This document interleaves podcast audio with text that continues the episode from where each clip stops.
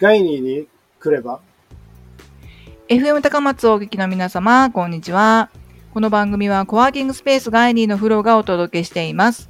コワーキングとは、こ、一緒にとワーキング、働くという意味を合わせてコワーキング。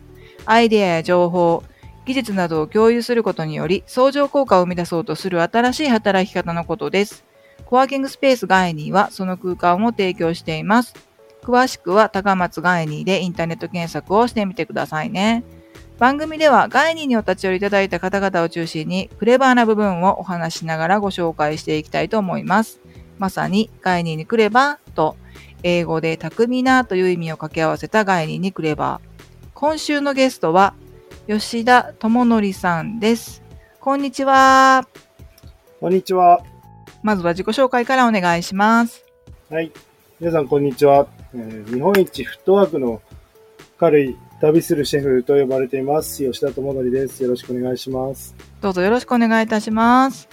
で吉田さん、なんか今ね、すごい大変な世の中になってるんですけど、はい。ねえもう大変ねです大変ですよねもうコロナ禍になってね結構な時間経過してますけど、はい。まあ、新しい生活様式とかっていう言葉がね出てきましてはい。吉田さんは普段どのようにお過ごしになられているか教えてもらってもいいですかうーん。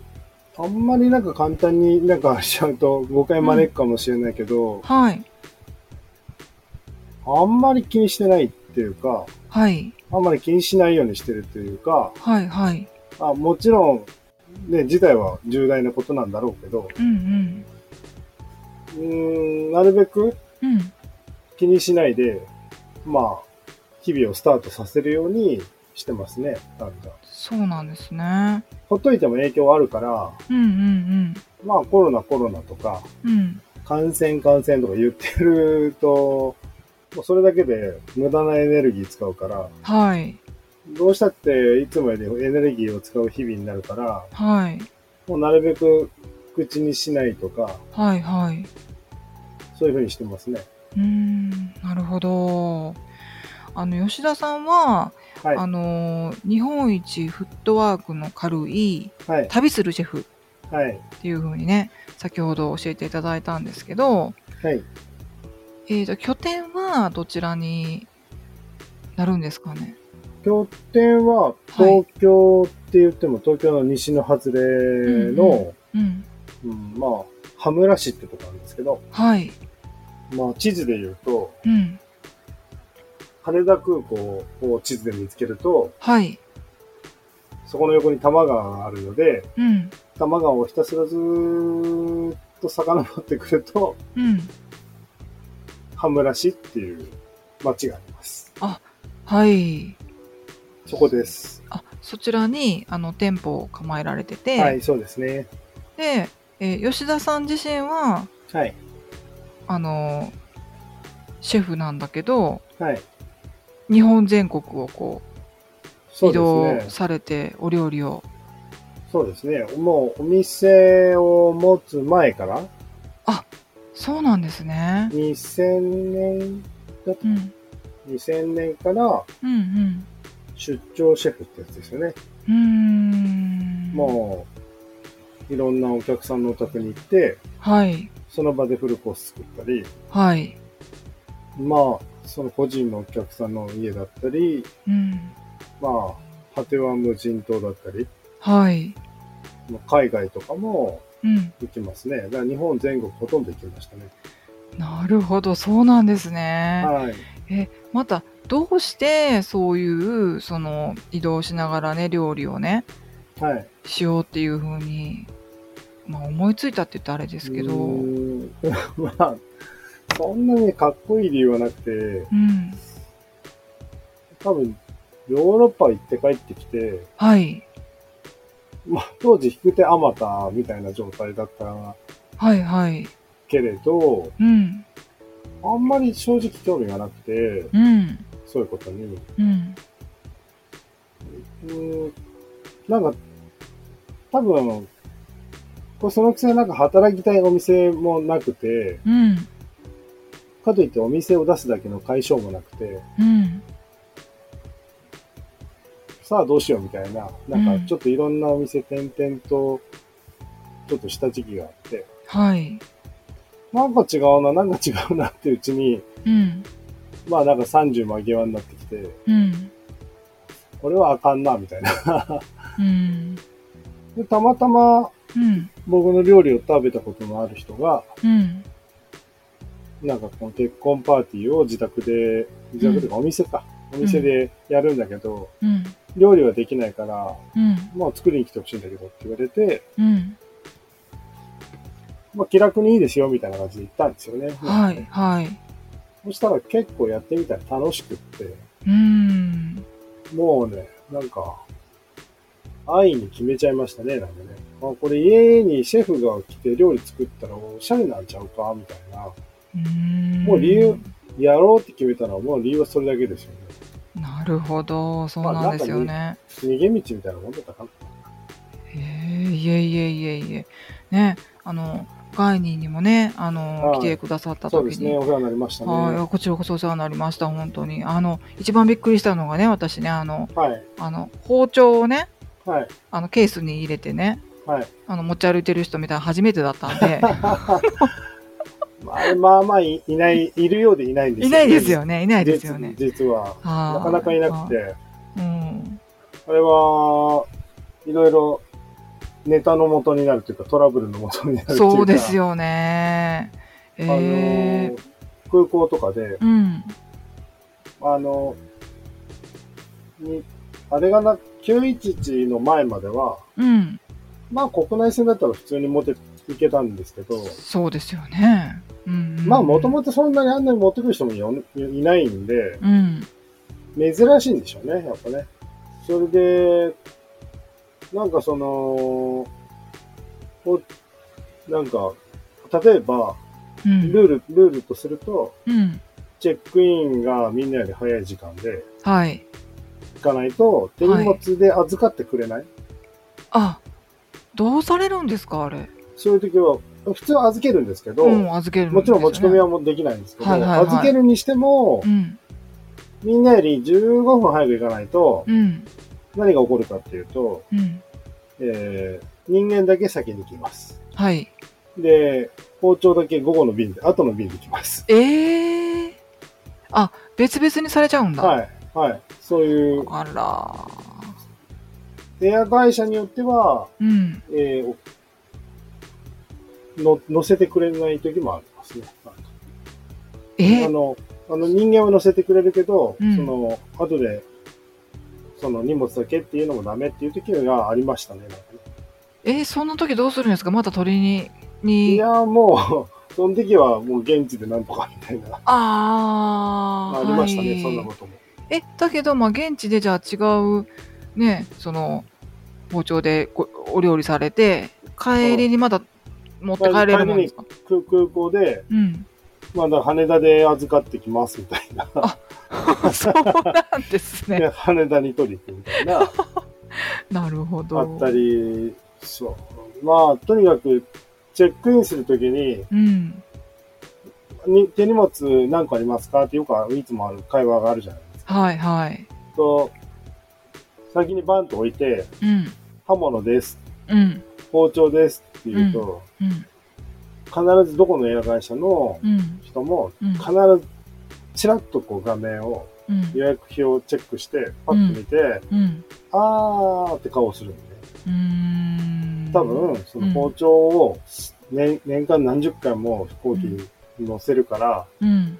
もうね、そういうの持ってくる人っていう名前で、うん。ブラックリストじゃないけどうん、名前が記録されてるんだよね、きっあと。なるほど。チェックリストみたいなんで入ってるんですね、もそうなんですよ。なんでそれが分かったかって言ったら、う。うん。本数がいつもより多いですねっていう、ポロって言われたことがあって。えー、そうなんだ。だから、ま、いつもの結構頻繁に乗ってる便だったから、うん。そういうように、一応あれは通してるから、うん中に何本刃物が入ってて、何センチぐらいのものが通っててっていうのをちゃんと向こう分かってて、 はいはいはいはい。なので、うん。なんかの表示でなんか余計に何本か入れてったことがあったのと、うんうん仕事の関係で、うん。二つ包丁ケースを持ってったことがあって、はい。その時に言われましたね。うーんあ、これ、あ、これチェック、ちゃんと、うんエア会社は、この人はこういう人って認識してんだなってう思っん、て、うんなるほど、うんそうなんですね。そんな感じですね、なんか。うんはあ。まあ、包丁ケースだけでも、もう話がこん だけあるんで、私の仕事の全容を話そうと思うと3日ぐらいかかるんですけど、そうですよね。 はい。はい、ありがとうございます。ははいい、、そういった吉田さんなんですけども、はい。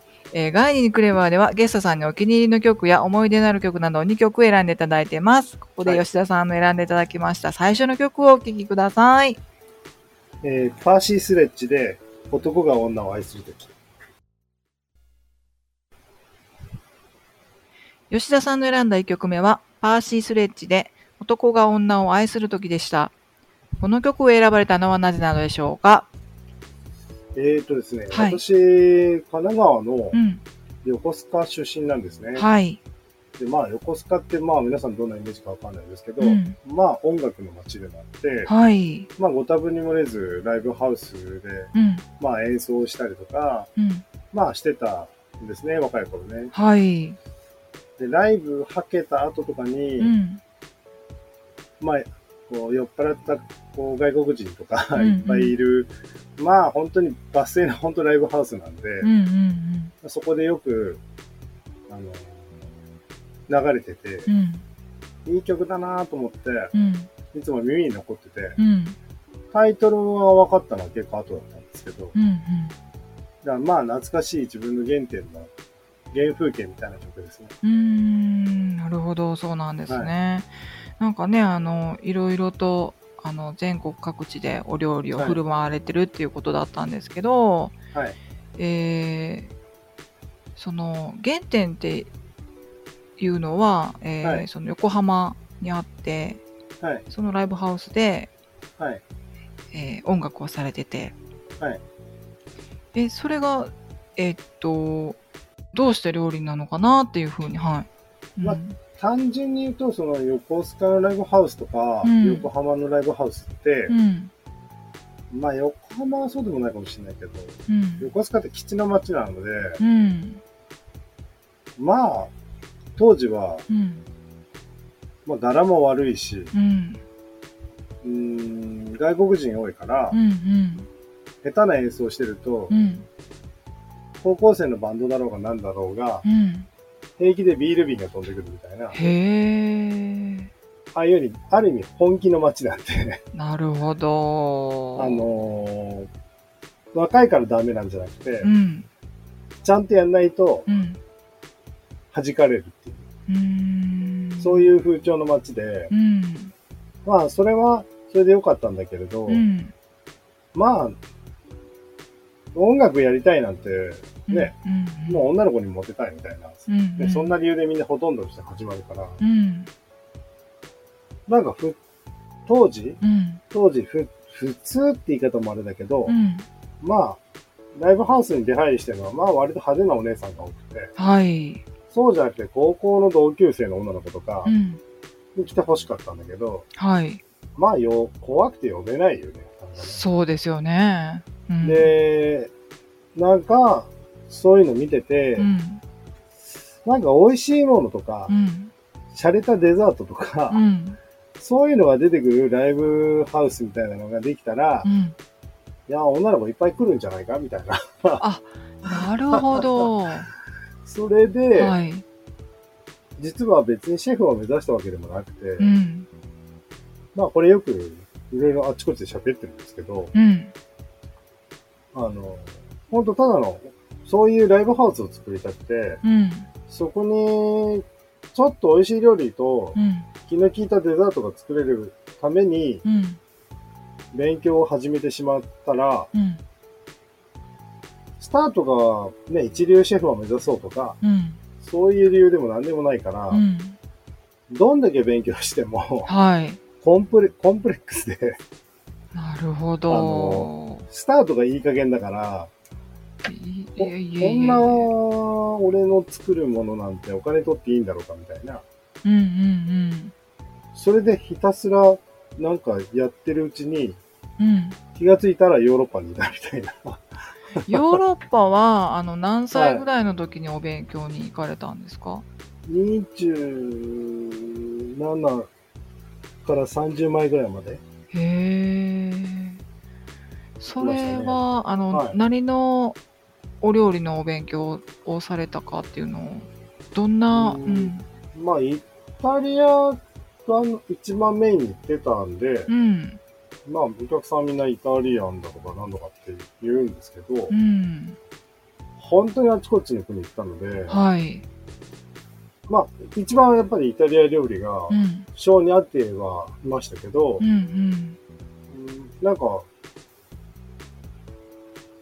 スペインも行ったし、うんフランスもイギリスもドイツもみんな行ったので、はいうん何料理っていうよりはなんかその、食べる文化っていうか、いはあ今思えばだけど、はいなんでこの人たちはこんなに楽しそうに食べるんだろうとかうんう、んあの、なんか多分そういうのが見たかったのかもしれないですよね、なんかねうんう。んなるほど、シェフになるつもりは全くなかったですけどね。 そうなんですねうん、もしかしたら今もうんなってないのかもしれないし。あーまあシェフっていうその,、はいあの職業のね、まあ、くくりがあるから名乗ってるだけで本人はあまりシェフっていうまあ一生懸命シェフって役をやってるってあ感あじですよね。なるほどねもちろん責任持って料理は作ってますけど、うんうんあの、ただ、気持ち的にはそういう感じなのかもしれないですよね。うんうーん役なのかな。うーんなるほど、はいそうだったんですねはい貴重なお話をねいえいえ。していただいてヨーロッパってなかなかその当時って行く人少なかったんじゃないですかいないですね。ねえあんまりいなかったですね。あちらで日本人とかに会われましたそう。いましたけど、うん。うん、なんか結局紹介状を持ってる人持ってない人みたいなのもあったうり、ん。うん、僕なんか紹介状も何にもなく行ったので、うん。まあただ当時珍しかったから、はい。ほとんど日本人かなと思って声かけると中国人だったりとか、はいはいはい。うん、まあ日本人と少なかったかな、やっぱうり。ん。え、一番向こうで、あのーちょっとこれは大変だったなっていうお話って伺ってもいいで すか大変、一番最初かな。 一番最初。一番最初、もう大変だったっていうか、うん。まあ恥ずかしい話。はい。ミラノ駅に着いて、はい。そんだけ時間があったんだから、イタリア語ぐらい勉強してけよっていうのは、まあ、ただ今みたいに携帯開けばパッパパッパ翻訳してくれるわけでもないし、そうですよね。じゃあ、本読んでたから、うん。覚えんのかって言ったら、まあ、覚えないですよね、そんな。うん。はい。で、まあ、行けばなんとかなるやと思ってう、ん。行ったところがどうにもならなくて、はい。で、ミラノ駅で、日本語で、うん。どなたか日本語はわかりませんかって言って、うん。もう恥も外文もなくう、ん。叫びました。で、わかりますっていう人いました3回目で、はい。あかんなーと思って、はい。とりあえず座ろうかと思って、うんポケーっとしてたら、うん。すごい流暢な日本語で、うん。どうしたのって言われて、はい。どっかの、なんかおばちゃん来たんかなと思ったら、うんいやイタリア人のママで、うんあの、ミラノはう、ん美大生とか芸大生を留学して、はいホームステイさせてるから、はい料理人なんかより、うん日本人が来てる確率が高かったみたいで、はい日本人の留学生をずっと預かってて、うんめちゃめちゃ日本語が上手なお母さんがい て、へえそのお母さんに事情を聞いてもらって、うんあ、恥ずかしい。で、はいじゃああなたがしたいことはこういうことねってう言っんて、うんイタリア語で段ボールにうんメッセージを書いてもらって、うん当然なんて書いてあるかもわからないし、こっちは当時は。うんただ、聞いたら、うんあなたは料理の勉強だけしたいわけじゃないのよね、みたいな。うんうんなんかで、まあ、イタリア語は喋りません。日本から来ました、みたいなね。うんなんか。はい。で、何でも手伝うので、うんあなたのご自慢料理をご馳走してくださいっていうことを書いてくれて、うんざっくり言うと。はい。それを段ボール2枚に書いてもらって、うんスーツケースに1枚貼って、うん1枚は紐で首からぶら下げて、 うん。それで、スタートしたんですけど、すごい。もうなんかね、うん正直、はいトラブルは他にもいっぱいありましたよ。はいはい。でもその最初の、ミラノ駅のうん言葉が全く通じないっていうところを、はい。日本人としての うんアイデンティティで押し切ったら、はい。結果道が開けたっていううんように、まあ、考えるより、うん。とにかく、動け叫べみたいな。 すごいなぁ。正直、瞬間、うん。勝ったなって思いました。あー、なるほどね。あの、もうこれで失敗して帰っても、うん。ネタ、ネタっていうか武勇伝できたからいいや、みたいな。なんか、正直そう、当時の記憶をたどればそんな感じですよね。そうですよね。なんか別になんか、イタリアのなんとかって三つ星のレストランで修行しましたとか、ね、うん。そういうの別に正直どうでもよかったっていうあー、うんそうだったんですね。今みたいにね、こう、携帯の中に地図のアプリがあるわけでも なく、そうなんですよ。まあ、かといって今じゃあ、ペラペラ喋れるのって言われる。うん。当時はさすがに少し最後の方は喋れるようになったけど、うん。もう使わないと喋れないよね。なんかねだってイタリア語なんてね、習ってもないですしね。うんで、なんか、結局、じゃあ、英語だったらできんのって言われると、うん。で、うん、まあ、去年、一昨年ぐらい、うん。去年はちょっと中止になっちゃったけど、はい。一昨年ぐらいまで、まあ年に1回か2回くらい海外で仕事をしてて、へえ。アメリカとか、例えば行くじゃないですか。 はい。いや、ダメでしょ、全然。全全。然通用しないから、うん。もう全部ノートに、うんあの書いていきますよ。僕は合理的なんで、旅が。うん、なるほど。はい。へえ。包丁ケース見つかんなくなった時に困るんで、うん。 あの、包丁ケースがなくなった時に、うんあの、係員に見せる文章はう、ん。もうちゃんと、紙にも書いて、うえー翻訳機にも入れといて、ん。なるほどね。いやいや、なあるんですよ。そういうことが。包丁ケースがないってこと。はいはいははいい。いそうろでいろあすりよますね。。旅してる。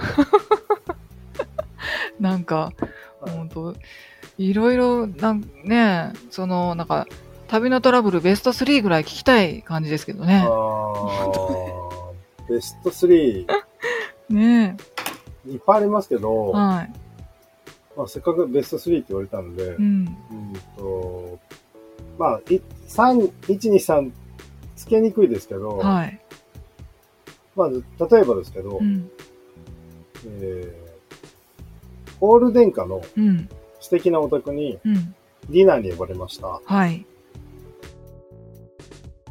はい。それではね、一旦ここで今週分の放送は終わりにしたいと思います。また次回9月の第1週目の更新をお楽しみにお待ちください。引き続き吉田シェフのお話をお届けしたいと思います。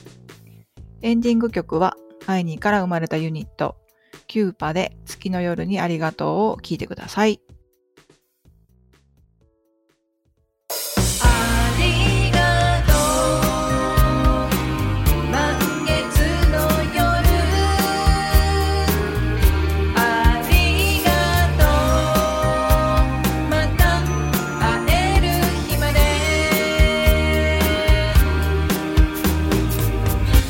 ガイニーにクレバーではあなたからの感想、そしてゲストさんに関するメッセージなどをお待ちしております。ガイニーのホームページからクレバーへメッセージを送るをクリックしてメッセージフォームからお送りください。ファックスの場合は087802151308780215113 087-802-1513へ送ってください。お送りいただいた方にはガイニーオリジナルのステッカーを差し上げています。そしてこのラジオは毎週放送ですが各週での更新になります。ここでお知らせです。ガイニーにクレバーは、ポッドキャストでバックナンバーの無料配信をしています。バックナンバーをお聞きになりたい方は、ガイニーのホームページのラジオページから、ポッドキャストでラジオを聞くを確認してみてください。今までゲストでご出演された方々のいろいろなお仕事や考え方、働き方などをお聞きいただくことができます。フリーランスでお仕事をしている方や、これから自立した働き方をお考えの方は、ぜひお時間になる時に聞いてみてくださいね。